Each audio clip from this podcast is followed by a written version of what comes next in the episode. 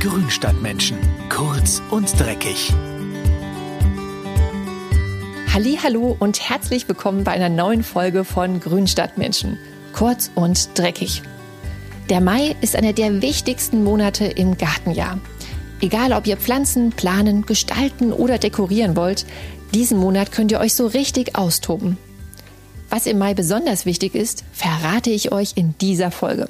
Noch mehr Infos zu unseren Gartentipps gibt's wie immer in den Show Notes zum Podcast. Der Nutzgartentipp.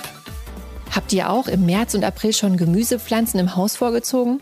Das ist eine gute Methode, um den Pflanzen einen früheren Saisonstart zu ermöglichen. Außerdem ist die Sortenvielfalt bei Samen auch viel größer. Bei mir ziehen momentan Tomaten, Paprika und Salat die Fensterbänke. Die Setzlinge sind jetzt aber schon ordentlich gewachsen und haben einen kleinen Wurzelbein gebildet. Sie sind eigentlich schon bereit für den Umzug ins Gemüsebeet. Doch Vorsicht! Zwar stehen wir nach dem ungemütlichen Aprilwetter alle schon ungeduldig in den Startlöchern, aber besonders in etwas raueren Lagen sollte man mit dem Auspflanzen besser noch die Eisheiligen abwarten. Mamertus, Pankratius, Servatius und Bonifatius heißen nämlich diese gestrengen Herren, die gerne im Frühling noch eine verspätete Kältewelle übers Land schicken. Erst wenn am 15. Mai die kalte Sophie vorbeigezogen ist, können die jungen Gemüsepflänzchen an ihren Platz im Beet.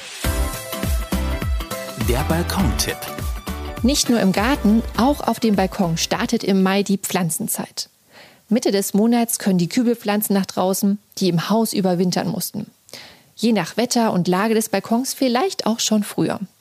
Typische Balkon- und Dachterrassenpflanzen wie Oleander, Lorbeer, Zitrus oder Olivenbäumchen freuen sich jetzt über die frische Luft. Wenn ihr es noch nicht erledigt habt, solltet ihr die Kübelpflanzen spätestens jetzt zurückschneiden und umtopfen, bevor ihr sie nach draußen stellt.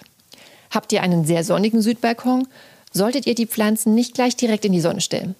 Gebt ihnen nach dem langen Indoor-Aufenthalt ein paar Tage Zeit im Halbschatten, um sich an die ungefilterte UV-Strahlung zu gewöhnen. Denn in der prallen Sonne holen sich die Stubenhocker sonst leicht einen Sonnenbrand. Auch Balkonkästen und Töpfe können jetzt im Mai mit Sommerblumen, Naschobst und Kräutern bepflanzt werden. Na, wie wäre es dieses Jahr mal mit Buntnesseln, Kappkörbchen, Jasmin oder Löwenmäulchen? Einjährige Kletterpflanzen wie die schwarzäugige Susanne Kapuzinerkresse oder die Pladenie bilden an Pflanzgerüsten herrliche Blütensäulen. Und Naschpflanzen wie Hängeerdbeeren, Strauchtomaten und Ananasbeeren können ebenso einfach auf den Balkon gezogen werden und versüßen die Pausen an der frischen Luft.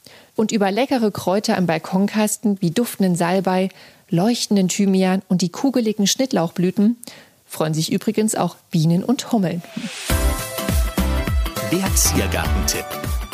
Ich liebe Dahlien. Mit ihren wuscheligen Kugelblüten und den bunten Farben machen die Knollenpflanzen einfach gute Laune.